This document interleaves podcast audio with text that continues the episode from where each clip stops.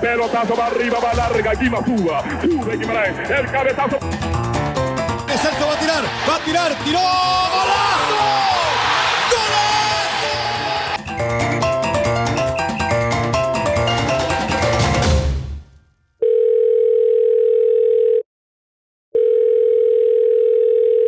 ¿Qué dice, pa? Eso, Chel. ¿Todo bien? Sí, todo bien, todo bien, pura vida. Eh, nada, acá esperando finales, ¿verdad? Por supuesto, este, finales de Europa League, finales de Champions.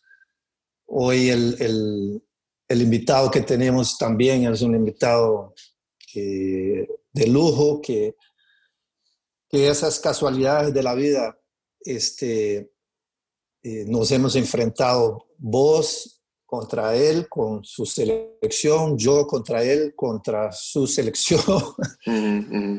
eh, él eh, trabajó en Dorado de Sinaloa también, fíjate vos qué coincidencia.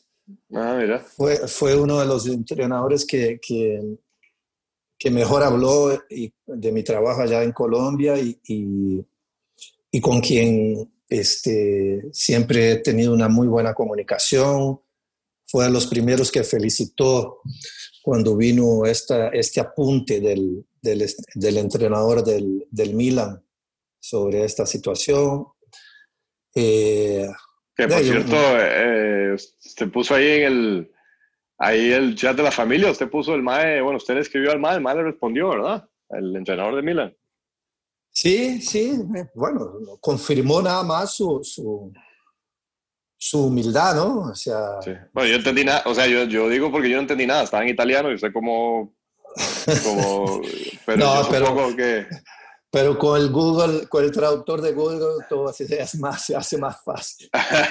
no, no, pero usted le, usted escribió así, normal, ¿no? Sin, sí, sin... sí, sí, sí, no, algunas, hacía algunas correcciones porque no quería que la ortografía saliera tan, ah, ya, tan, claro. tan, perdida, ¿verdad? pero, pero sí, o sea, conseguí el, el número, el contacto de él, ¿verdad? Y, y le, escribí, le escribí hoy porque sabía que hoy este, toda la gente de fútbol está como en, una, en un compás de espera, ¿verdad? Porque todos estos días pasados han habido partidos y, y, esto y aquello, entonces hoy era un día más. Entonces le escribí y me contestó muy, muy, muy amable, muy buena nota. Y, y nada, este, inclusive invitándome a ir a, a Milanelo cuando estuviera por Italia. Así que, bueno, vamos a ver cuándo cuando podremos este, bien, bien, bien, aceptar no, esa invitación.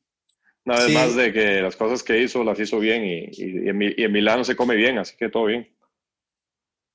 En Milán se come muy bien. ¿Qué lugar de Italia no se come bien? Bueno, también, sí. ¿verdad? Eso sí. Eh, pero, pero bueno, este, ahí, como decía, el, han habido muchas noticias frescas, ¿verdad? O sea, noticias frescas me refiero a, a que ya ustedes tienen el, el, el, calendario de CONCACAF, ¿verdad? Mm. Este, creo que inclusive ya eh, Ronald González hoy salió hablando en, en, en, la prensa de acá de Costa Rica sobre eso. Bola, este, bola, bola se fue. Bolaños sí, se, se fue. fue para allá otra vez. Eh, y, y, claro, y vienen, están la, la, la, final de Champions y que todo lo que Champions ha mostrado en estos días pasados, ¿verdad? Así que de ahí tenemos material, bastante material para, para conversar con, con el profe Luis Suárez, este, que um, se mostró muy, muy anuente, ¿verdad? Por supuesto que conoce con CACAF, además, ¿verdad? Por su, por su paso. Eh, además, con, con, con, el profesor Suárez también tenemos otra, otra, otro evento que, que los dos hemos, a través de las elecciones, hemos podido hacer, que es eh, ganar en México en el Azteca, ¿no? Eh, ah, es verdad, él ganó ahí también. Él ganó ahí también. Mm. Él fue el segundo aztecaso. Sí, sí, sí, sí, sí, me acuerdo. Y, me acuerdo. y, y bueno, este, como vamos a ver qué, qué es lo que nos... Ah, nos sería trae. bueno co- comparar, eh, comparar historias, ¿verdad? Eh, también de los dos aztecazos, eso estaría, Tuanis, comentarlo con él. Sí, sí, sí. Eh, vamos vamos a, a, a tocar. la- Tengo ahí como, como varios puntos, ¿verdad? Pero este, como siempre hacemos, que la conversación nos lleve hacia donde no- nos lleve, sin, Sí, sí, sí, claro, claro. ¿verdad? Así que este, vamos a ver, pero usted bien, tranquilo, ya punto y aparte y, y, y ahora... Sí, sí, ah, sí, pa, yo bien, este, una, una pues, etapa que, que se acabó y que ahora la gente encargada de todas las situaciones es la que, la que lleva ahora todo el asunto, pero no, no, bien, bien. Sí, sí, sí.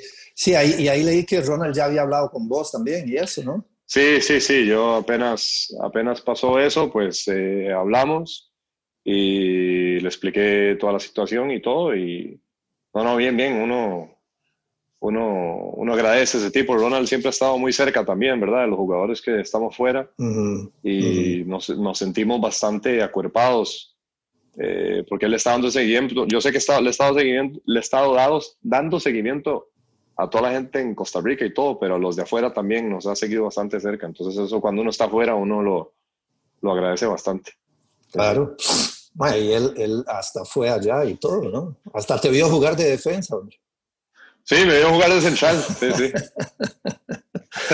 Bueno, ok. eh, y, y tienen un, vi que tienen un amistoso ahora en septiembre contra México, ¿verdad? Que no es fecha FIFA. Pero, sí, yo creo tiene- que viene, viene en septiembre y, y hay otros, otras fechas en noviembre, me parece. Eh, creo, ¿verdad? Si no estoy ujú. equivocado. Eh, sí, ese, ese creo que, que él había dicho ya en, en, eh, en prensa que iba solo a hacer con jugadores nacionales, Ajá. eh, por lo que he entendido, pero... Sí, porque no era fecha FIFA, correcto. Sí, sí, sí, Ajá. entonces...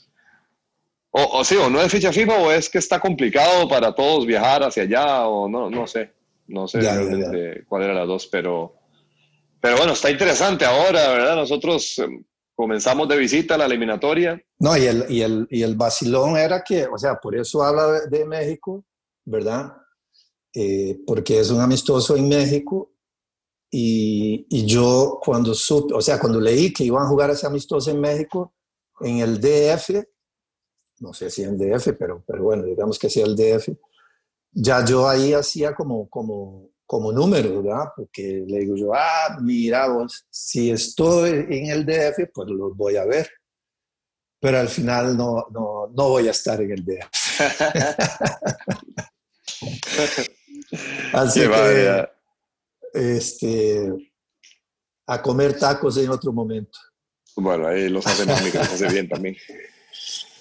Bueno, entonces este, vamos a, a- a ver si, si el profe Suárez ya está, pudiera estar listo. Estaba saliendo, me dijo que, que estaba en unas clases de la universidad y que apenas se desocupara, él, él avisaba ahí. Así que eh, esperemos que sea súper eh, la charla. Ok. Entonces, lo llamamos. Hacemos un dos, hacemos un dos toques con, con el profe Suárez. All right. Démosle entonces.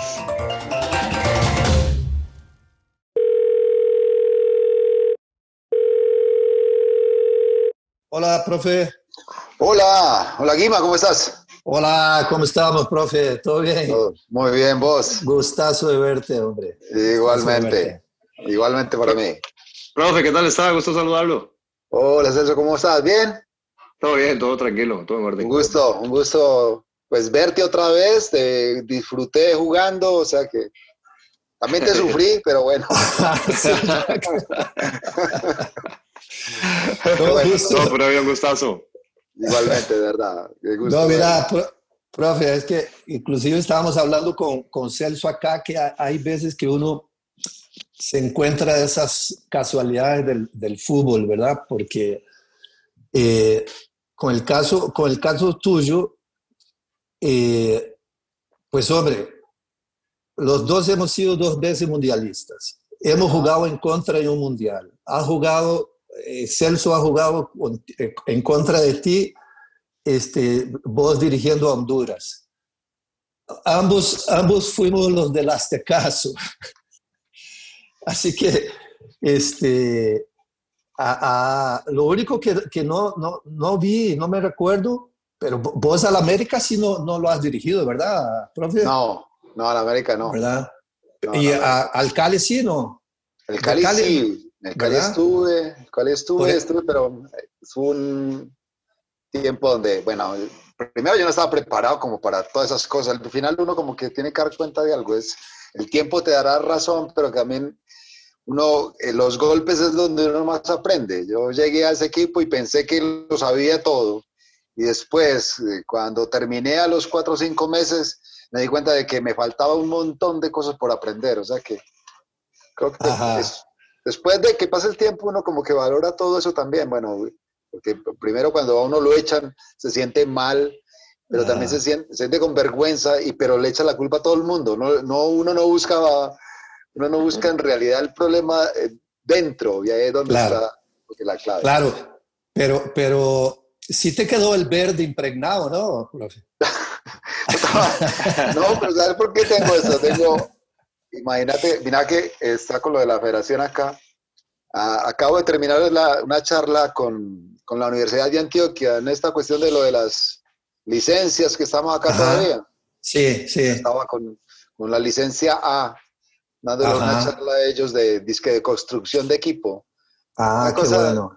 No, pero ¿sabes qué bueno? ¿En qué sentido, Guima? En, la charla básicamente es como contar, no, no, hablar de estrategia, ni de táctica, ni de metodología. Yo, bueno, les dije ahora, porque todo el mundo me habla del, del principio, del subprincipio, del subprincipio, y me hablan de Seirulo, y me hablan de Víctor Frade, y me hablan de aquello y de lo otro. Y entonces hubo un momento en que les dije, vea, Seirulo me tiene hasta aquí, Frade me tiene hasta por acá. Está bien, yo digo, está bien, muchachos, lean, estudien, pero, pero sepan cómo escoger, sepan mirar, miren otras cosas valoren lo que han trabajado ustedes. A mí me encantó la charla tuya cuando, le diste, cuando hablaste sobre eh, tu propia metodología, de qué manera, de, dónde nació, por dónde nació, por qué hacías la línea 3, y ahí no había metodología, había historias y había cosas que, de, todos los demás, pero que los volviste propias, y un poco es eso lo que me parece que hay que hacer, un poco eso es lo que hay que conseguir. Sí, sin duda, no, sin duda, porque yo creo que en eso el, el, profe Maturana siempre usa una, una palabra, ¿verdad? Que, es, este, que nos engancha a todos, ¿verdad? Que él, usa mucho la palabra seducción, ¿verdad? ¿Verdad? dentro de esa construcción de, de un equipo, ¿verdad? Es decir, lo que nosotros como, como, como entrenadores tenemos que, de alguna manera, encontrar eh, las fibras sensibles del grupo que, que, estamos dirigiendo para que a partir de ahí convencerlos, ¿no? este, porque después de eso yo creo que, que todo es, eh, es más llevadero, ¿verdad? Y ahí, y, también me he dado cuenta de una cosa, profe, o sea, que, que, que, a estos, ¿verdad? Los que todavía tienen la dicha de ponerse los guayos, como dicen ustedes ahí en Colombia, eh, como Celso y ellos, eh, a ellos, mientras más simple sea el, discurso, más fácil y rápido les llega, ¿no? Y, los jugadores te identifican rápidamente cuando es, es mucho verso y cuando no, ¿verdad? Tienes hasta la razón. Mira, mira qué es esa. Eh, ahí está la clase. La, la, clave está en la simplicidad. Yo tengo, te lo voy a mandar ahora también, un video de de, Xavi diciendo algo que es bien sencillo. Dice, para mí es muy sencillo esto. He tenido un montón de entrenadores y los mencionó a todos. Y me dice, el fútbol sigue siendo algo como esto, es un juego que es de espacio y tiempo. Entonces yo tengo que generar ese espacio y utilizar el, tiempo, eh, que me den el tiempo como para tomar decisiones. ¿Y qué, hay, y qué hace uno normalmente? Es eh, en, en, las situaciones de fútbol, uno quita tiempo, quita espacio, como eh, presionando, haciendo presión alta, eh, o, quita espacio retrocediendo y todas esas cuestiones, pero sigue siendo igual, idéntico. Entonces él decía, yo tengo que generar el, el tiempo, tengo que generar espacios, um, porque así me lo amerita el fútbol, pero no es más que eso. No es más que eso. El fútbol sigue siendo. Antes, antes había más espacio y tiempo. Hace cuando jugamos nosotros. Por esa razón éramos gordos, podíamos jugar gordos y todas cuestiones. Ahora no se puede, porque ahora no hay espacio ni tiempo. Ahora presionan mucho más, los, espacios reducidos es mucho más rápido, por eso hablan mucho de transiciones, pero al final sigue siendo sencillo. ¿Cómo utilizas o cómo aprovechas el espacio y el tiempo para, para bien de tu equipo? Es eso. Llegar a esa simpleza es lo más jodido, lo más complicado. Sí, sí, porque además eh, el otro día leía, ¿verdad? En todo eso, para ir también entrando en, lo que la Champions y todo esto nos, siempre nos pone, ¿verdad? A nosotros. Entonces leí una entrevista del, del, del vamos a usar el término que lo están usando como el niño prodigio ahora del fútbol alemán, del, entrenador de Leipzig, ¿no? De mm, Nagelsmann. ¿Verdad? Y entonces, y sobre todo eso para una posición que, que siempre lo hemos conversado con Celso, que es la posición que juega, ¿verdad? Que es como la, la del medio campo, de medio centro y esas cosas. Entonces, él, él, decía que en ese afán de hacer el fútbol rápido, ¿verdad? Que de hacerlo a un toque y esto y aquello. Y él decía, yo prefiero que los jugadores tengan siempre, hagan siempre dos toques. Y entonces yo, leyendo la explicación, tiene, tiene, tiene una lógica, ¿verdad? Porque él decía, ¿por qué dos toques? Porque si yo hago un toque, yo sé que las veces que yo quiero progresar hacia el barco rival con un toque, si no tengo los super top, ¿verdad?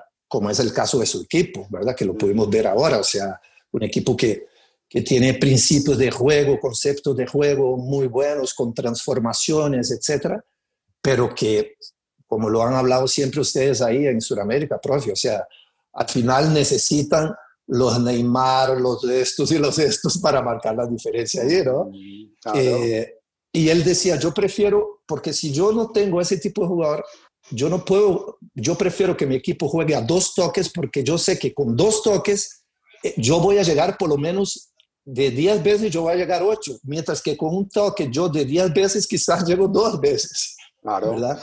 Y, ¿Sabes que una, hay una, yo hace poquito vi acá, hay unos muchachos que están creando una, eh, son jugadores eh, de aquí, de Colombia, está ese muchacho Ricaurte, y se, se, reúnen ahí en un, eh, y hacen un programa en YouTube, en YouTube, se llama La disidencia del fútbol. Son jugadores o exjugadores. Mauricio Molina, hay algunos que jugaron ya y hay otros que todavía están en el arquero del Cali. Eh, ay, no me acuerdo en este momento. Bueno, y, ellos hablaban sobre eso. Yo creo que Celso nos puede ayudar mucho en eso. ¿Cuál es el pensamiento? ¿Cuál es la, idea? Porque yo me vengo, eh, yo vengo escuchando mucho de ese los entrenamientos ahora dicen de la toma de decisiones. ¿sí? Entonces, toma decisiones, entrenamiento de toma de decisiones. Yo hay veces como que digo, yo seré muy bruto, no entiendo qué es la decisión de toma de decisiones o la toma de decisiones de quién es. Eh, si es nuestra como, jugador, como entrenador o si es del jugador dentro de la cancha. Y si uno como entrena, si, da herramientas para que ellos después tomen decisiones o al final tienen que tomar las decisiones de uno y no las de ellos. Y en esa cuestión de pases es totalmente cierta. Es, y, ellos hablaban y yo lo escuchaba y decía, pero hay veces en que uno no puede jugar solamente un toque. Hay veces en que uno tiene que eso, no tocarla sino o tres o cuatro veces porque aseguro algo, no necesariamente siempre es velocidad. Y es, a veces es eso, es cómo se siente el jugador cómodo, cuál es el pensamiento, cómo ve el jugador, cuál es la, de verdad, la visión del jugador dentro de la cancha, como para que, para que uno pueda entender eso como entrenador. Ahí es donde yo digo, yo no sé si uno cuando empieza a hablar de toma de decisiones, en, lugar de estar ayudando al jugador, eso lo, coarta ¿Cuál es la libertad del jugador para tomar esa clase de decisiones? Yo creo que uno da herramientas, pero no estar uno como super vigilando y obligando solamente a jugar de una manera. Desde ahí se cuenta, por ejemplo, Barcelona eh, contra el, el 8-2. Yo cómo voy a salir jugando siempre Guima. Buscar de alguna manera hacer una cosa diferente. Claro. Que sí me, me, como 8, me como 10, pero básicamente porque, bueno, siempre perdían en la presión porque siempre tengo que salir de una manera. Yo creo que uno tiene que tener como ciertas libertades como jugador. Yo no sé, Celso, qué piensa de eso. Sí, sí, profe, totalmente. Este, de hecho, eso era algo que, que nos mencionaba mucho también el entrenador que tuvimos eh, para el Mundial de Rusia también, que era el profesor eh, Oscar Ramírez, y que él nos decía, yo les estoy dando a ustedes una idea de lo que tienen que jugar, luego yo quiero a gente que tome la decisión de lo que exige la jugada en ese momento. Mm. Porque, porque eso para mí, la elección correcta es tomar la decisión que exige eh, el tiempo de la jugada. Entonces, y eso, lograr eso a veces es, es muy difícil, porque sí he visto, he tenido entrenadores que quieren controlar absolutamente todo y que más bien minimizan la opción del jugador de al verse en una situación que ya no controlan, esa decisión eh, no la tienen incorporada. Entonces, por lo tanto, el juego o eso se ve en una pérdida de balón o se ve en un retraso de la jugada o lo que fuera. Entonces, eh, yo creo que estoy totalmente de acuerdo con, con, usted en lo que dice de que sí, es que si me están presionando, ¿para qué voy a seguir? Si me están presionando, el espacio está atrás. Es que es, es, es algo muy sencillo. Entonces, necesito tener movimientos de soltura de la gente en el medio y la gente, sobre todo de para arriba, para poder tener llegada al cuarto que yo quiero hacer daño. Yo, eso de, yo tenía un entrenador también de que decía que el Barcelona le hizo mucho daño al fútbol. Y entonces yo decía, bueno, eh, a veces yo cuando yo estaba ahí, yo decía, pero ¿cómo va a decir eso? Si es lo más maravilloso. Pero es que tiene razón, no todos los equipos eh, pueden jugar de esa manera y no todos los equipos también tienen la capacidad para decidir lo que tienen que hacer cuando les contrarrestan a otra parte. Por eso la versatilidad de los equipos ahora es tan, tan importante y de los jugadores también, de tener jugadores que sean capaces de dirigir el partido sin tener que volver, al volver a ver al lado. No, totalmente de acuerdo. A, mí, lo que me ha, me, ha, me ha, llamado la atención, ¿verdad? Sobre todo de los, eh, de la influencia, profe, eh, de la influencia de perfiles de jugadores que interpretan el fútbol de otra manera, ¿verdad?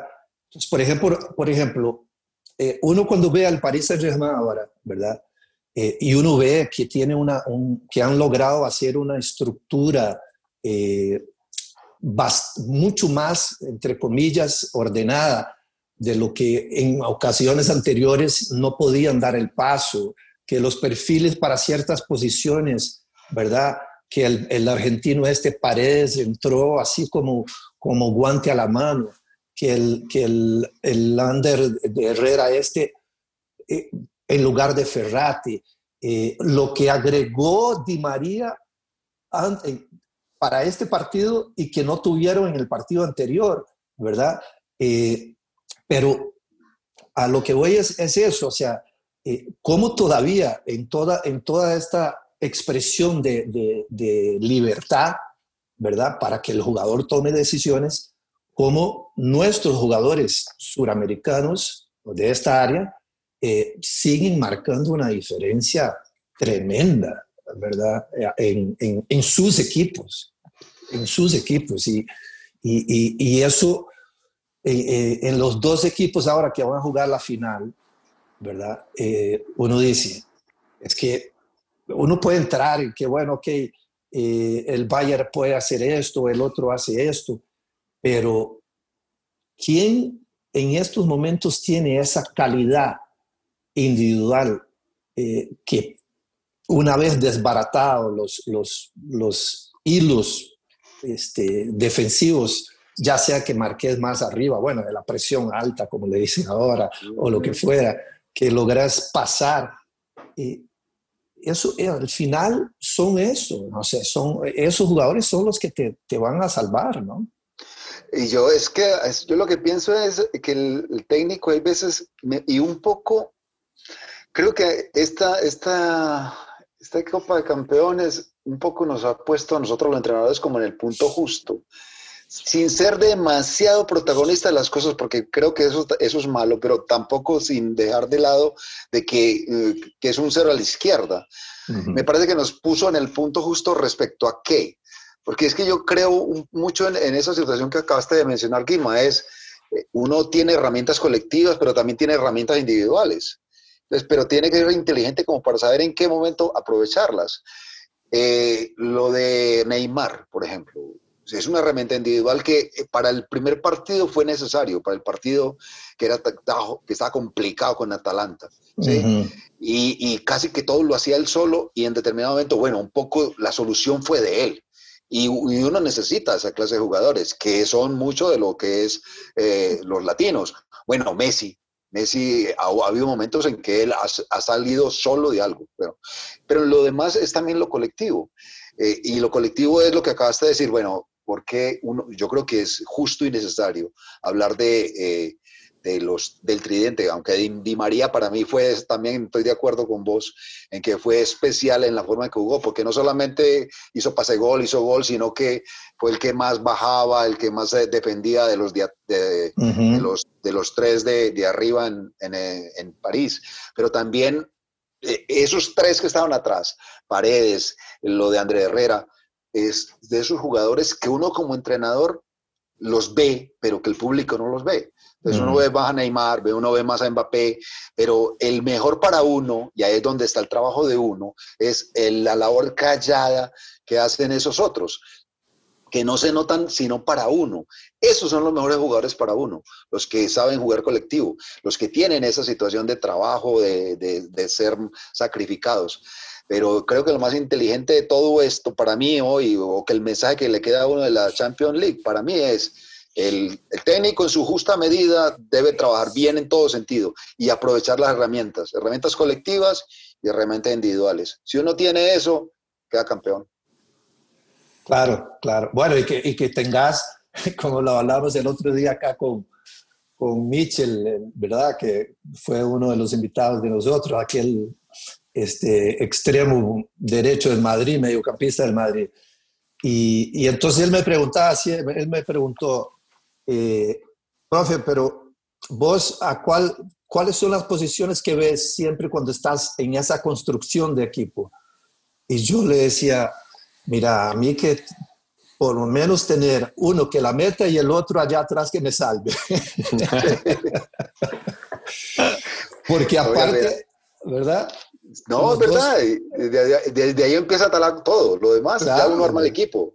Claro, claro. A partir de ahí porque además los dos, o sea, eh, y para acá, para Costa Rica, obvio, o sea, todos estamos haciendo eh, unas eh, buenas vibras tremendas porque si Keylor logra estar para el partido y logra una cuarta Champions, imagínate lo que eso representa para el área de CONCACAF, profe, que vos trabajaste aquí, ¿verdad? o sea, eso, Eso, eso es muy importante. Mm. Y, y y eso ah, para, para, trasladarnos, porque vos también, profe, estuviste acá en el área de CONCACAF, eh, como lo hablamos al comienzo, jugaste contra Celso, contra la selección de, de Costa Rica, tenés una idea clara de CONCACAF. Eh, en estos momentos, siguiendo como sé que, que, seguís y como seguimos todos lo que pasa en, en el fútbol del mundo, eh, ¿cómo, ¿cómo has visto vos con tu intervención con lo que vos pudiste hacer con una selección de Coca-Cola en Brasil 2014, con lo que viste que Costa Rica ha hecho en estos últimos mundiales.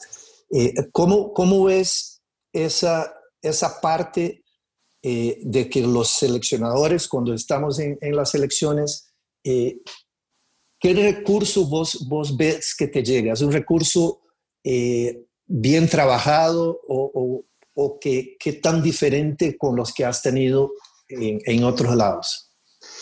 Y más, sabes que hay algo que, me, que yo me puse a pensar respecto a la situación del, sobre todo el material humano de, de, Centroamérica. Y a mí me parece que es muy rico en muchas cosas, porque tiene incluso mucha variabilidad. Porque vos tenés, por ejemplo, el jugador de Costa Rica es inteligente, entonces vos tenés que entrarle de una manera, juega bien, eh, tiene una, una, constante siempre, primero inteligente, Después, si lo vas a convencer, lo tenés que convencer con argumentos. Y, le gusta el juego, es, esa, eh, se aplica, eh, es muy aplicado. Pero, por ejemplo, ahí eh, me encanta, por ejemplo, la gente, el, jugador de Salvador, chiquitico, pero habilidoso, es diferente en todo sentido. Pero, y, y la capacidad del hondureño físico, fuerte, que es otra forma de jugar, o los de las islas, por ejemplo, que son también otra forma de jugar distinta, el, de Haití es medio francés y esa potencia, hay un montón de cosas que es una riqueza, pero de fútbol espectacular, que es lo que en determinado momento uno dice, bueno, ¿cómo adapto mi forma de jugar a, o cómo adapto una metodología según lo que tenga? Pero hay material humano diferente y que me encanta. El mexicano, incluso el gringo ha aprendido mucho en muchas cosas. Eh, yo, ahí es donde yo, y lo voy a decir porque lo puedo decir respecto a, lo que no, yo estoy viviendo en Colombia, que es, que hay veces me parece que eh, ese material humano que existe de pronto no está bien trabajado. Entonces yo creo que si hay algo que debemos mejorar y que lo, y lo digo porque también lo tenemos que hacer nosotros en Colombia, es, son los entrenadores yo he visto, por ejemplo, que casi todos los entrenadores son, eh, son de por aquí este medio, casi no hay entrenadores del medio, no son reconocidos como deben darse. De pronto ahí es donde creo que está la clave de esto. Bueno, existe el material humano, hay con qué trabajar. Yo creo que el, el, entrenador centroamericano se tiene que capacitar más, tiene que buscar de alguna manera crecer muchísimo más, que tenga un mayor reconocimiento. Eh, me parece, y, son contados, bueno, estás vos, y, no sé quién más que tenga ya un reconocimiento a, nivel mundial. Aparte te felicito porque te ven jugar en, Italia y todas las cuestiones de tu trabajo y todas las cuestiones, eso indica las claras lo internacional, que, lo internacional que sos.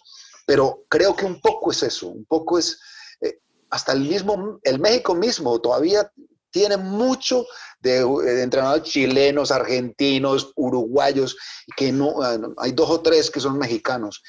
Me parece que un poco es eh, aprovechar o proveer de más entrenadores del medio. Y lo digo con toda sinceridad y con todo el cariño, porque eh, en Colombia nos está ocurriendo un poco lo mismo. Eh, no necesariamente, y ahí, ahí te lo digo, cuando estuviste y lo, vos lo sabés, de que lo que hiciste fue buenísimo, que nos dio, nos dio rendimiento, nos rendiste de una manera espectacular y aprendimos mucho. Pero el, entrenador colombiano se está quedando un poquitico, no está trabajando en la base como debe entrenar. Y, y me parece que eso es un símil con, con, con, Centroamérica. Entonces, eh, eh, creo que es un llamado de atención ojalá que, es que eso que haya una mayor, mejor, no sé si era capacitaciones o no sé si era eh, oportunidades, me parece que debe existir mucho más en el, en el centroamericano. Sí, la, la, e, es, ese es un punto, bueno, que lo hemos, lo hemos hablado algunas veces acá, ¿verdad? Y yo he hecho mucha existencia, sobre todo en esta, en esta generación de, de Celso, ¿verdad? Que les en el momento que terminen, eh, que alguno de ellos tiene que, seguir dando para el fútbol de, Costa Rica desde todos los posibles ángulos que el fútbol da, que la profesión da, ¿cierto? Eh, porque sí me ha llamado la atención eh, en el caso de, inclusive de, Honduras, que fue donde trabajaste, que porque aquí, bien, dentro de todo, hay, hay una escuela digamos, la Federación Costarricense tiene una, una, un departamento de licencias que todos los años, ah, en, los, en diciembre, yo creo, son cuando se hacen las homologaciones que hicimos allá cuando vos estuviste como también en Cali. ¿A dónde estás ahora? ¿En Cali o en Medellín? ¿A dónde estás? en Medellín. Estoy en Medellín ahora. Ok. Este, aquella que nos vimos allá en Cali cuando pasó lo de la licencia pro de Comebol y todas estas cosas. Eh, en Costa Rica hay un sector, ¿verdad?, que está intentando. Pero, por ejemplo, y, hay exjugadores eh, que se han metido, bueno, ahora fue entrenador de Celso en Rusia, que fue Oscar Ramírez, que, fue compañero mío que jugamos en el 90. Eh, pero, por ejemplo, en Honduras, yo todavía, para la cantidad de jugadores que han tenido mucha información con, jugando, habiendo jugado en Italia, en Europa, eh, etcétera, etcétera, eh, eso que, que, vos decís sí que, que, es un punto interesante, ¿no? Porque vos no, no, no ves que haya podido salir algún, alguno de estos a marcar un poco la línea para los entrenadores locales. ¿no? Y, eso es una, es una rueda también, porque al final los buenos entrenadores hacen buenos jugadores y los buenos jugadores salen. Los buenos jugadores que salen vuelven con otros conceptos que, y ahí va, ¿verdad? O sea, es que también está muy, muy vinculado a que el jugador pueda exportarse. Yo creo que entre más exportación de los jugadores de, de nosotros con buenos conceptos y que puedan hacer una carrera profesional fuera de Centroamérica, eso va a indicar el progreso, que es, es lo que está pasando, todo lo que ha pasado con México también. Al final, este, ellos teniendo todas las comodidades que tienen a nivel de ese poderío económico que tienen de mantener los jugadores en su, en su país, pues ellos mismos han dicho, porque hablamos con el ruso Bailovsky y decíamos, sí, es que al final el que se queda es, se queda por comodidad, porque el que quiere ir va a aprender eh, otros conceptos y otra manera del fútbol, y eso es lo que ha enriquecido precisamente, y por eso es que México siempre es como una locomotora, siempre que está en, en, constante, en constante cambio. Yo creo que en Centroamérica, como usted dice, profe, está todo el, todo el material, pero sí, sí, o sea, absolutamente, si se puede eh, capacitar y también de eso entra mucho también la curiosidad de los técnicos que tengan eh, personales, ¿verdad? De lo, de lo, que ellos puedan ir viendo, averiguar, ir leyendo, pues ahí mismo se va a ir desarrollando, desarrollando todas las cosas. Claro. No, Celso, mira, y hay otra cosa, es la responsabilidad de ustedes. Por ejemplo, eh, vos estás, has tenido experiencias internacionales espectaculares, pero es tu responsabilidad cuando llegues a Costa Rica, cuando estés en Costa Rica y cuando estés haciendo otra cosa diferente ya solamente jugar, eh, a vos te tienen que emular, te tienen que modelar de alguna manera según tu ejemplo y según los, esas experiencias que has vivido para eh, hacer nuevos jugadores, buenos jugadores. Yo, cuando uno tiene la, la posibilidad que, que por capacidad de ir a ver nuevos fútboles, eh, eh, de reconocer, jugar en otras partes, aprender de, del fútbol de Europa, regresar es importante, pero ¿qué hago yo con lo que aprendí? Sí, ahí es donde creo que es importante, o sea, que la responsabilidad de, de ustedes cuando ya dejen el fútbol y hayan vivido la experiencia que han vivido, el eh, Naval mismo, que Lord Naval, bueno, bueno, ¿qué voy a hacer yo después de que termine? ¿Qué, ¿Qué, le puedo hacer yo a mi país? Que eso es necesario. Yo, por ejemplo, tengo la historia aquí de Colombia, por ejemplo, con Juan Pablo Ángel. Juan Pablo Ángel era una persona, jugador bueno, pero que se veía dentro de lo normal. Aprendió trabajando duro, duro, se fue para Argentina, en Argentina en River espectacular, por eso se fue para Inglaterra, luego regresó a Colombia, pero hizo un, se trabajó en, en Estados Unidos, cuando regresó aquí era un, un, buen ejemplo que empezó a y terminó jugando aquí en Nacional e hizo cosas muy valiosas porque los demás lo miraban trabajar, era un trabajo diferente. Entonces los que estaban acá ya veían a un europeo, entre comillas, entrenando aquí, jugando acá. Bueno, otras cosas diferentes, que de pronto eso es lo, lo que, que, también es importante tenerlo en cuenta. Uno debe eh, no imitar, pero sí emular lo bueno de otras partes. Bueno, y, y por intermedio de, de, Ángel se hizo aquí con en Nacional. Entonces yo creo que eso es mucho de la responsabilidad de ustedes qué responsabilidades tienen. Y cuando, y, y, lo, de, lo de Guima que dijo lo de, lo de Honduras, eh, sí, yo creo que es, es, pensar, mira, por ejemplo, uno se, eh, piensa en entrenadores de, de, de, de, todavía se queda con Chelato y se queda con Maradiaga. Y entonces, bueno, hay algo que, que, que, no se está haciendo bien ahí. Me parece que eh, es valioso eso. Es, es, yo soy alguien que siempre he pensado, lo, los extranjeros que van a un país, yo lo he hecho, yo he estado, yo he estado en Perú, he estado en Ecuador, he estado en Honduras, eh, he estado en México y soy consciente de que soy extranjero y que tengo que manejar de alguna manera algo donde eh, mi competitividad me dé como para eh, que me respeten. Uh -huh. Y creo que eso es necesario. Entonces yo, cuando alguien viene del extranjero y si lo veo competente, para mí es bienvenido porque yo aprendo. Eso creo que es importante. Pero un poco el que eh, las situaciones se den como se dan en Centroamérica, donde eh, cualquiera que llegue es competente porque no tiene, no tiene alguien que le pelee el puesto, me parece que ahí es, se podría mejorar algo en ese sentido sobre todo para, para, el medio y sobre todo porque uno en determinado momento yo creo que uno entiende más a su gente. Si yo soy colombiano, entiendo más fácil a los colombianos. Y si soy competente, pues lógicamente es mucho mejor. Claro.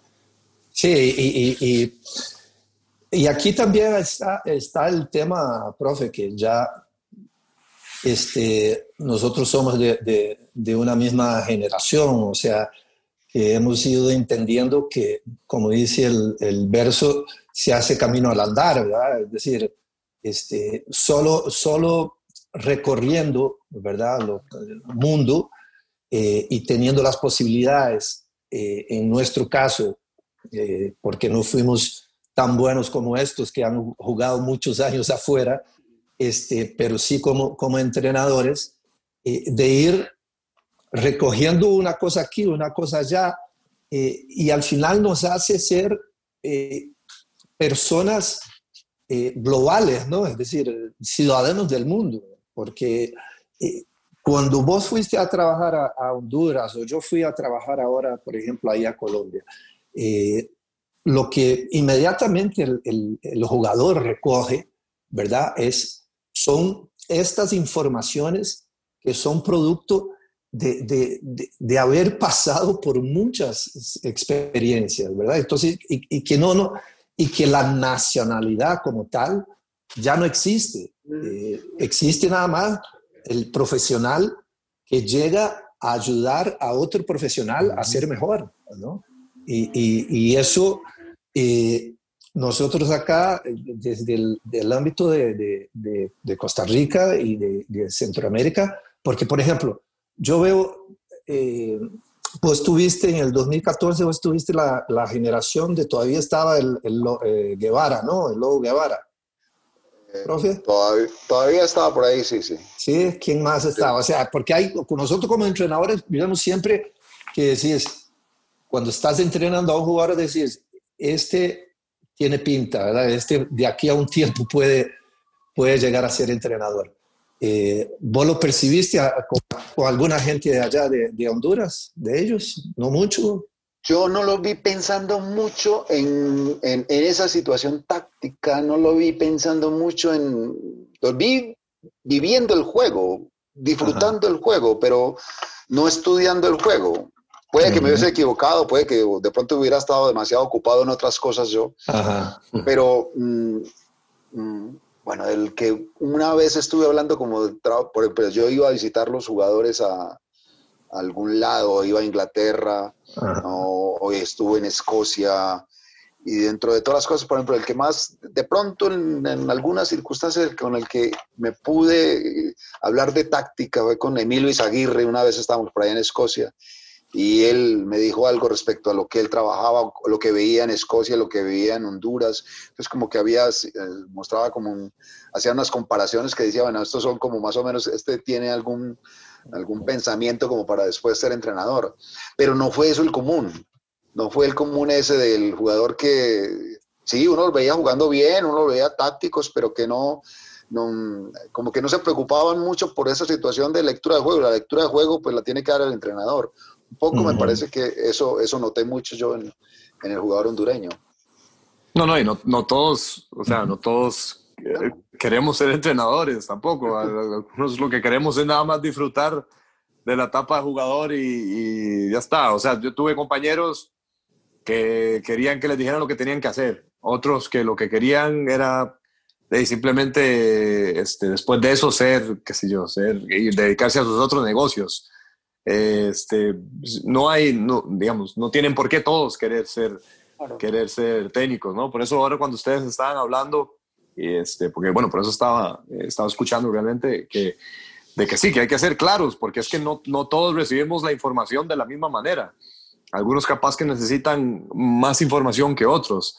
Y, y entonces eso es, en, en, Costa Rica al menos, de por lo menos de mi generación, yo sí que veo algunos algún, algunos jugadores de, mi misma generación que digo yo, no, es, yo creo que sí, puede, puede, dar para ser técnico, pero hay otros que no, que hay otros que, que, que, no quieren nada que ver con, con el fútbol después, que están, que son, y que son, digamos, que son aplicados y que entienden realmente, pero que después de eso no, no, no, no quieren saber nada, ¿verdad?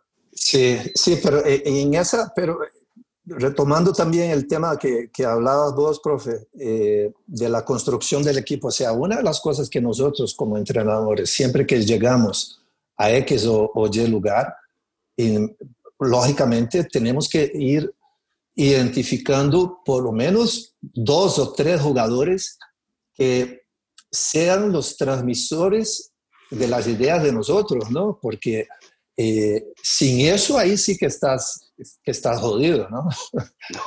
No, total. Eh.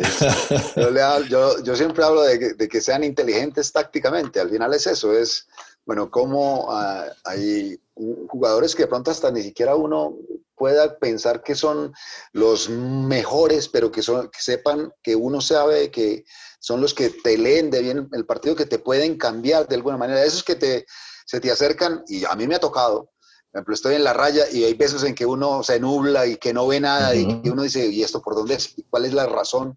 Y de pronto algún jugador se te acerca, profe, es que estamos haciendo esto mal, ¿a usted no le parece que tendríamos que hacer esto y esto y esto? Y cuando se te lo dice, se clarifica todo. Lo veía él más fácil, uno afuera y no lo ve y el jugador, lo, eh, esa clase de jugadores que ven, que leen, son los más importantes. Y es verdad, la construcción del equipo empieza por ahí. Es reconocer quién es el que tiene esas características como para eh, saber que uno puede estar tranquilo. Incluso el mensaje que uno da para un equipo puede que se lo dé solamente a este tipo. Bueno, uno ve el partido, lo lee, está pasando algo, llamo al que es supuestamente el entrenador dentro de la cancha, pasa esto, arreglame esto, y él lo hace.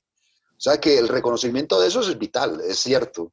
Inteligencia táctica le llamo yo. Si uno tiene esa clase de jugadores que saben resolver cosas que se presentan, porque uno, uno dice que lee un partido o sueña un partido, yo creo que a, a mí me ha tocado la experiencia, yo creo que igual a vos es cuando, como nosotros eh, cuando jugamos o entrenábamos las selecciones, nosotros no tenemos no dos o tres entrenamientos, nada más. Entonces, ¿qué hace uno? Se imagina el partido, se imagina contra quién va a jugar, de qué manera va a jugar ese equipo y se imagina sus jugadores y se imagina su estrategia eh, en el campo. Y después, eh, el día del entrenamiento, pues, dos días antes del partido, lo, pone un bosquejo ahí en la cancha eh, y hace más o menos algo y al, y después del partido corrige algo y se vuelve a imaginar cosas, no más. Entonces, para eso necesita mucha estrategia. Yo le digo a eso estrategia, eh, por ponerle un nombre, proactiva. Pero después, la estrategia reactiva es lo que pasa de verdad en el campo y, lo, de pronto lo que soñaste no es, de pronto lo que soñaste o lo que te imaginaste ocurrió totalmente lo diferente, de pronto pensás, bueno, me van a ir a presionar y resulta que no, que me esperan. O yo estaba esperando un equipo que esperara y me vino a presionar y de pronto la respuesta que yo trabajé en ese día o que soñé nunca fue necesito de alguien que responda dentro de la cancha a cómo cambio eso que hicimos durante un día, cómo ser reactivo, cómo reaccionar ante una cosa que al final era diferente. Eso es inteligencia. Si yo tengo jugadores inteligentes que reaccionen a cosas distintas, a una cosa distinta que uno soñó, que uno propuso, esos son los valiosos. Con eso consigue uno cosas importantes.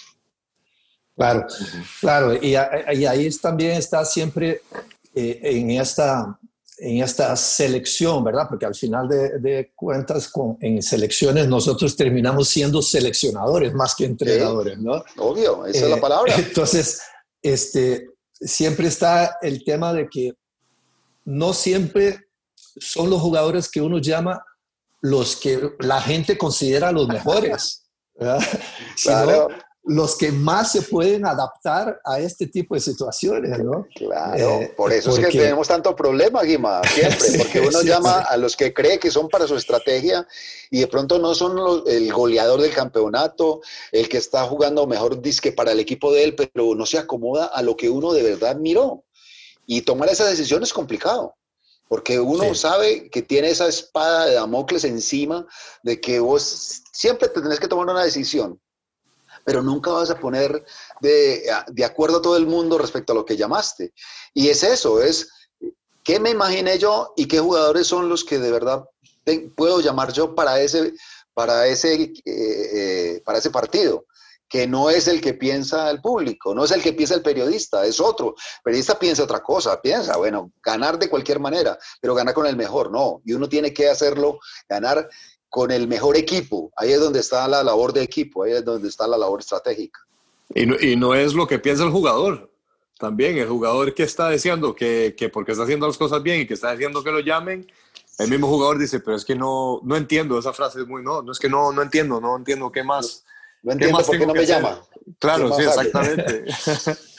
El proceso para, para, nosotros es también eh, a veces hasta, hasta difícil de, de, asimilar, porque ponernos en, porque ya decía, o siempre tuve entrenadores que me dijeron, no es lo mismo ser jugador que ser entrenador, cambia completamente la, la mentalidad y para nosotros es tan difícil eh, ser empáticos con esa situación, decir, pero es que, pero ¿cómo? Si, si es que, si llevo 30 goles, ¿cómo no, cómo no me va a llevar? Sí, es que a veces pues hay otros, hay otros planes. Sí, es que meterse en la, en, la, en la, cabeza del entrenador, es verdad, es, es, totalmente diferente, son dos mundos diferentes. Porque, eh, y no es lo mismo dirigir que, que estar metido en la, en la, cancha. Pues creo que hay un, eh, en ese sentido, sí, hay un mundo diferente en nosotros, que, que creo que, bueno, solamente no, lo entendemos nosotros que hemos vivido esta experiencia. no, y hay, y hay, hay, hay un punto ahí también que yo creo que, que el otro día lo, lo, lo, me llamó mucho la atención, que una vez lo, lo conversamos ahí en, en Colombia, profe, ¿verdad? que son los momentos de, de, hacer borrón y cuenta nueva, ¿verdad? Con los equipos que dirigís o con, con las elecciones que dirigís.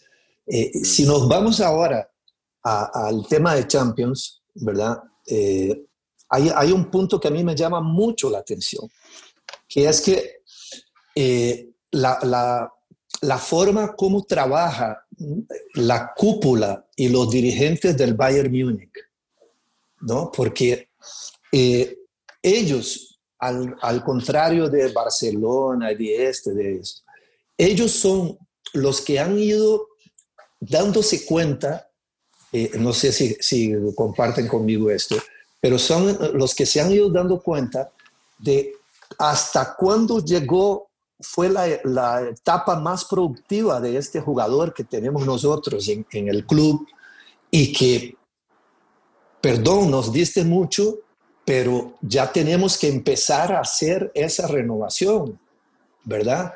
Eh, y, y, porque yo veo al, al, Bayern hoy, dentro de todos los equipos que, hemos, que yo he visto, y yo digo, ok, este equipo es muy probable que yo lo vea llegar a, por lo menos a semifinales de las próximas dos, tres Champions, ¿no? Porque ha, ha sabido cómo ir renovando, ¿verdad? Su equipo de, desde, desde la época de Guardiola hasta anterior a Guardiola, el triplete de, de Hitchfield, a, estar ahora con este grupo de jugadores acuerpados por, por los Lewandowski, por los eh, porteros y esto y aquello, pero eso tampoco es, es, es, es una seña de, de madurez eh, institucional muy grande, ¿no? Pero Guima, ¿vos sabes cuál es el factor diferencial? ¿Cuál es lo diferente de, del, del Bayern Múnich respecto a los que acabaste de mencionar? Es uno. ¿Quiénes son los dirigentes? ¿Quiénes son los directivos? exjugadores, todos. Está Rummenigge, está toda esa gente que fueron jugadores de fútbol y que tienen esa sensibilidad. Entonces hablamos, sí, hay algunas situaciones diferentes respecto a lo que es un entrenador y un jugador y todas estas cuestiones, y hay que tenerlo en cuenta. Pero creo, y ahí es donde está como que la clave en esto, yo sigo pensando de que los revolucionarios o los que revolucionan el fútbol no es el dirigente que tiene plata, no es el que el pensador de esos de organizaciones grandes y venga crezcamos en este sentido, no. Para mí, y ahí es donde también está como que la clave en esto es el jugador de fútbol también tiene la obligación de crecer mucho en esa situación del, de, estudios, eh, para buscar de alguna manera ser diferente, ¿cierto? Pero ¿para qué? Para ayudarle al fútbol. Si hay algo que me parece que es bueno y necesario y que me parece que es un ejemplo a seguir, los dirigentes, todos, está Rumeri, bueno, empezó con Beckenbauer y están todos, pero todos han sido jugadores de fútbol de la, del Bayern, todos han tenido, eh, han tenido esa sensación de que les duele el equipo, son inteligentes, manejan bien toda la parte administrativa, pero saben en qué momento, como ellos lo vivieron, bueno, hay momentos en los cuales alegría, nos, alegra, nos, nos abrazamos, pero también hay momentos en que sabemos perder, que también eso hay que saberlo manejar, que un dirigente de cualquiera no, no, es que perdí y entonces tengo que echar a todo el mundo. Bueno, él, como ellos perdieron, saben en qué momento también matizar eso y de qué manera también hacer el proceso ese de, de recambio, ¿sí?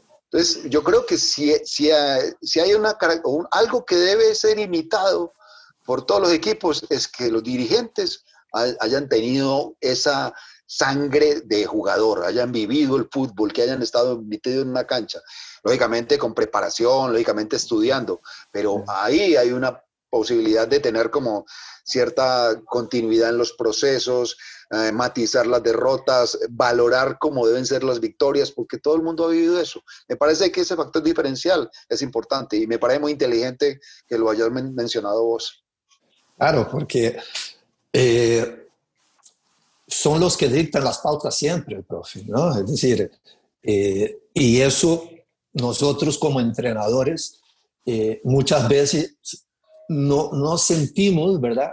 De que toda esta, esta línea de, de, proyección dentro de lo que uno piensa para, para el equipo, para X selección y todo, eh, estás como, como, como golpeando en una puerta que, que es muy difícil de abrir, ¿verdad? Eh, y que al final se pierden, se pierden ciclos y se pierden años. Y al perderse años en generaciones de, de fútbol, es, es, casi como el harakiri tuyo, ¿no? Al final la palabra creo que para mí es sensibilidad. Si uno tiene sensibilidad, si uno ha vivido esto de fútbol, creo que uno sí es más consciente de saber hacer los cambios y que no sean tan bruscos, tan abruptos como en determinado momento se dan. De que un equipo hoy es gran cosa y mañana se perdió, no tiene continuidad. Pero me parece que un poquitico es tener que el dirigente sea sensible a la posibilidad de cambios que se dan en, en esto, que el fútbol tiene mucho de emoción, más de emoción que cualquier cosa. Todavía claro. Estamos hablando de metodologías y hablamos de, de, física y todas esas cuestiones, pero si, si el jugador no se siente bien, si no se siente motivado, si no cree en vos como entrenador, si no tiene, si no hay esa sensación de equipo por dentro, donde todo sale bien, aunque tengas el mejor entrenador, no funciona. Eso es de sensibilidad todavía, es de emoción. Total, total. Mm. Eh, domingo, bueno, mañana, Sevilla o Inter. ¿Cuál te, ¿Cuál te ha gustado más? A mí Inter me parece que es un jugador que es un equipo que está clarito respecto a lo que quiere, eh, tiene para mí ese factor diferencial también o ese, esa situación individual de, de, Lukaku que es para mí es un jugador de pero de raza, sí. un delantero de raza. Ustedes jugaron, Costa Rica jugó un, un, un amistoso antes del Mundial de Rusia contra Bélgica, ¿verdad Celso? Lastimosamente, sí. no, porque jugaba este Lukaku, ¿no? Yo me acuerdo. Jugó, jugó y, muy, jugó y... No, no, o sea, de, de, totalmente, profes. Es, es, un delantero con una calidad y una potencia y, y, es increíble. O sea, ya el hecho de compartir cancha con él, yo decía, que, que son unos pedazos de jugadores, la verdad. Toda esa selección belga pero bueno, sí, sí. Yo, yo creo que, que, que, que son, son, son diferentes, son diferentes, por supuesto que no son. Y, y solo da. El, el, último gol que hace, que hace Lukaku ahora es que es una, es una barbaridad también. No, es una es barbaridad. Una, es una planadora, es un, es, es un panzer. O sea que yo, yo veo básicamente en eso. Yo, de todos modos, es una final. Las finales siempre se miran de otra manera. Eh, es como esperar a ver qué propone el otro.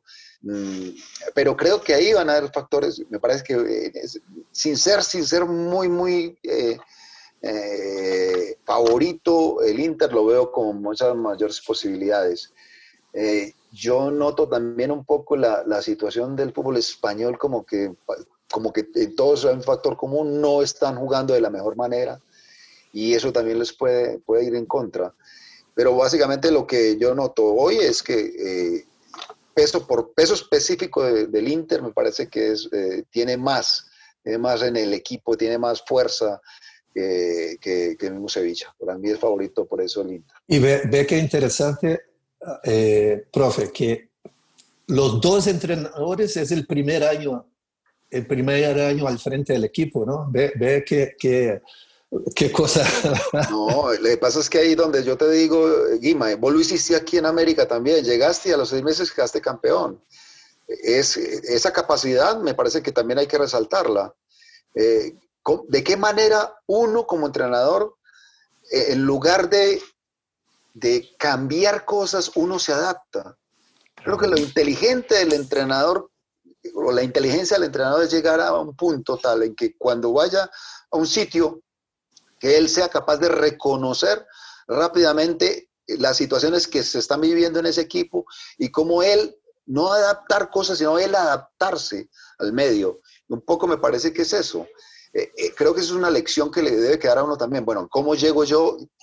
Rápidamente reconozco y de qué manera yo camaleónicamente me adapto a determinadas cosas. Y después con el tiempo puedo ir cambiando cositas que crea que tenga que cambiar. Pero lo primero es llegar, mirar, ver, adaptarme y trabajar. Ahí me parece que eso es una buena señal. Eso es un buen mensaje para todos los entrenadores. Y Celso, vos, vos, vos, vas con Sevilla, ¿no? Me imagino, porque tenés un ex dos ex compañeros que fueron de Sevilla. Sí, sí, sí, sí, yo, porque sé que le tienen mucho cariño a la institución y, sí, esta vez tengo que... Voy, voy, voy, voy con ellos, espero, que, que, ganen, sí. Y después no vamos a hablar de lo de, lo de la Champions porque evidentemente el profe va con el Paris Saint Germain también, así que eso ya... Ya está, claro. No, ese partido está, no está fácil para ninguno. No está fácil ninguno de los dos. No, eso yo lo veo bien complicado. Yo lo veo más. Yo sí quiero verlo desde la manera de, la estrategia de los dos. Yo me parece que van a ser cosas muy interesantes. Yo, lo decía por el sentimiento, profe, porque ahí está Keylor, entonces todos queremos que gane el París, sobre eso. Ah, sí, sí, eso sí es verdad. cierto, totalmente cierto. No, eso sí, que va a, ser un, va a ser un partidazo, va a ser un partidazo, totalmente. Cuando iba el Atalanta, estaba jugando, obviamente ustedes tenían que ir con Atalanta, ¿no? O sea, que estaban los dos colombianos ahí. Sí, el domingo, el domingo va a estar yo creo que ha sido, va a ser una de las finales más parejas ¿no? que, hemos, que uno ha podido ver en estos últimos tiempos, porque los dos tienen tantas cosas, ¿verdad? Este, que, que ahí es lo que hablábamos al comienzo, ¿no, profe? O sea, que a veces vos intentás abarcar tanto que, que y aquí me recuerdo a, el famoso gol, el famoso gol de Liverpool que elimina al Barcelona en aquel 4 a 0. O sea, intentás abarcar tanto del juego que, que un despiste de un corner que todo el mundo estaba mirando para otro lado, te gana la eliminatoria. así es, esa es la magia de este juego. No, y si te das cuenta, por ejemplo, la pelota quieta de, del Paris Saint Germain es peligrosa. Tuvo tres o cuatro eh, pelotas quietas y, y, fue peligro siempre en el partido pasado. O sea, hay que tenerlo en cuenta todo eso. Pero eh, yo creo que va a ser un buen, un buen juego de ajedrez, porque si te pones a pensar, bueno, eh, así como se habla ahora fácilmente, la presión alta del Bayern, por ejemplo, listo. Y de pronto, eh, situaciones en las cuales con esa presión uno dice, va a ser muy esa fortaleza que se dio, por ejemplo, contra el Barcelona. si yo voy a presionar tanto, por ejemplo, como ellos, eh, qué voy a hacer con, con, la velocidad de Mbappé y qué voy a hacer con la velocidad de Neymar, sobre todo por el lado izquierdo. ahí está como que, bueno, me voy a hacer presión totalmente alta, me, puedo hacer de pronto, eh, hacer, desequilibrarme tanto como me desequilibré con, con León, que León no la marcó, con estos, ahí es donde está como, yo me pregunto, ¿voy a hacer tanta presión? Puede que sí, puede que no. Esa es la una buena pregunta para mirar en ese inicio de ese partido. Sí, y, también creo que, eh, que como los dos equipos pueden ser capaces eh, no solo de, de, vencer esa, esa presión alta que quieran hacer, sino también si el rival vence a esa presión alta y logra llegar a la media cancha del otro equipo, como ese equipo defiende en un espacio que no, están, que no han sido tan fuertes, ¿no? Porque una de las cosas que yo, que yo más me he puesto a ver en esto es de que, ok, eh, eh, todos tienen, están teniendo esa tendencia de marcar alto y allá y acá, y entonces estamos jugando en 50 metros, ¿verdad? Haciendo la cancha en 50. Pero la otra parte, cuando el, equipo rival logra pasar y entonces la marcación en, en tu propia media cancha, tienen, la mayoría de los equipos están teniendo muchos problemas con eso. Pero ¿de quién es la culpa en eso, Guima? De nosotros los entrenadores. Yo sí, claro, claro, ¿Por qué razón? Y tenés toda la razón. Listo, todo el mundo está pensando en, bueno, eh, y, hay gente que lo dice así tranquilamente. A mí me preocupa más atacar y a mí no me preocupa defender. Hay gente que lo dice.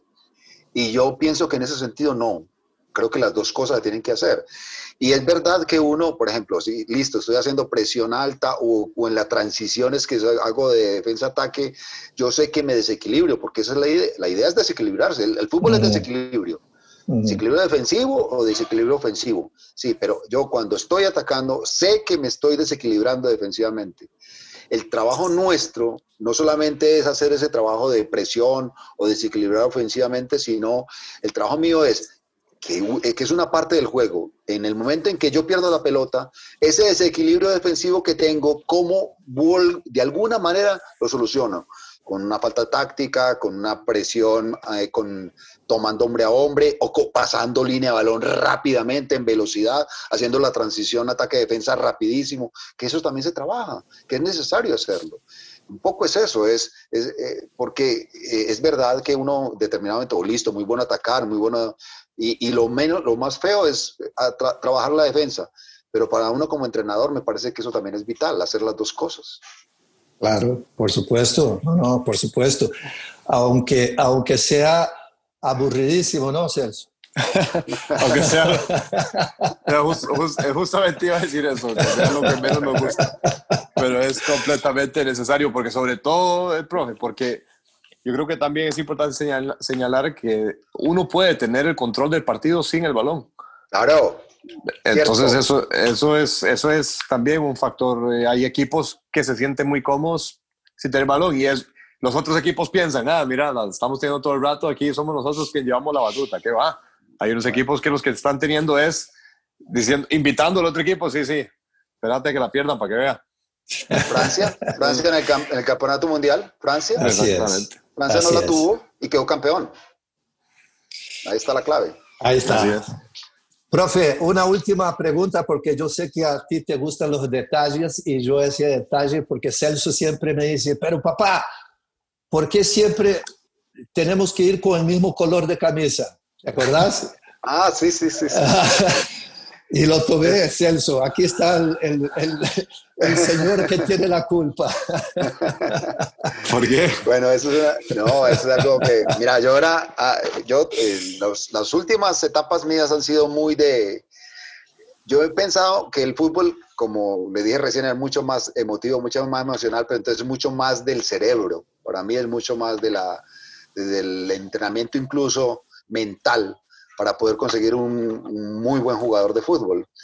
Eh, y, dentro de todas las situaciones, eh, una de las que yo considero o que me enseñaron a mí a manejarlo es el, trabajo de, es como eh, las, las simbologías. Yo antes a los, a los partidos iba de traje, eterno, y porque para mí era elegante y todas estas cuestiones. Hoy yo voy de traje, de traje deportivo, de sudadera que le hicimos aquí en, en Colombia. Mm. Eh, y si pudiera ponerme el mismo color del, de, de, la camiseta, que no puedo, del equipo me la pondría, porque eso es representativo de que yo estoy con el equipo. Entonces, un poco es eso. Eh, entonces, yo cada vez que estoy en, trabajando en equipo con alguien, por ejemplo, con mi psicólogo, estamos haciendo alguna charla, él y yo estamos vestidos como equipo. Eh, y buscamos la manera, yo busco la manera con los equipos que dirijo, eh, parecerme a ellos, porque es, es, una demostración sin decirlo de que soy del equipo, de que soy parte del equipo, de que así como gano, pierdo también con ellos. A mí me gustan mucho los símbolos y ese me parece que es un símbolo importante. Por esa razón eh, me, pongo la misma ropa de, la, de mis compañeros. No, no, muy bien, muy bien. Me parece profe, te mando un fuerte abrazo. Muchísimas gracias, profe, por la participación, por la charla, siempre sabrosísima. Eh, espero verte pronto. Ahí, cuando podas, ahí te mandé aquel video de Zagalo cuando... Claro, lo vi, lo vi. incluso me lo retuiteé por ahí, lo puse, yo me, te lo robé, lo puse en Twitter. de eso se trata. La, información hay que compartirla, ¿sí? el conocimiento hay que compartirlo. Un abrazo, profe. Muchas profe, gracias. muchas gracias. Gracias por compartir con nosotros. Pura vida. No, Celso, muchísimas gracias. De verdad, mi admiración, mi admiración para, para todos ustedes, para toda la gente de Costa Rica. De verdad que te, es, es sincero el, el, reconocimiento que tengo de ustedes, de, de, la forma como juegan, de la forma, de la inteligencia que tienen. Eso, bueno, algún día podré, espero hacerlo, poder dirigir en, Costa Rica primero. Y lo otro, Guima, de verdad, el aprecio, el afecto, eh, el orgullo de ser tu amigo, de verdad, ya llevamos mucho tiempo viéndonos por allí, pero siempre eh, la admiración está, eh, o, o, mi afecto es desde la admiración, desde de, de lo que sé de tu conocimiento y muchísimas gracias, de verdad muy amables por la invitación, me sentí muy bien hoy. Muchas es gracias. la admiración, profe, un abrazo fuerte, cuídense bueno, mucho profe, ahí ustedes. Chao, chao, que estén muy bien, chao. Hasta luego, hasta luego. Chao, chao. Bueno, ya, ya quedó contestada entonces, Celso, la, la, la, inquietud de que por usted siempre preguntaba, ¿pero por qué van con la misma camisa? Ahí está la respuesta. No, no, es que yo lo pregunto. Yo es que, eh, no, yo es que, ¿pero qué? ¿Por qué? ¿Por qué los dos igual? Pero bueno, ya entendí. No, tiene sentido, tiene sentido. Está, está, está bien. Bueno, este, espero ahora nada más eh, la otra semana ver si, si si contactamos con, con, aquellas, con esos personajes ahí para post Champions o post Europa League, también podamos tener otro invitado tan eh, sabroso de conversar como, como, como el profesor Suárez fue esto. ¿no? Sí, sí, no, no. Es... Me avisa. Está bien, está bien, pa, pura vida. Estamos bueno, ahí, hasta la próxima. Chao, buenas noches ahí sí. para ustedes. Chao. Nos vemos, pa. Chao. Música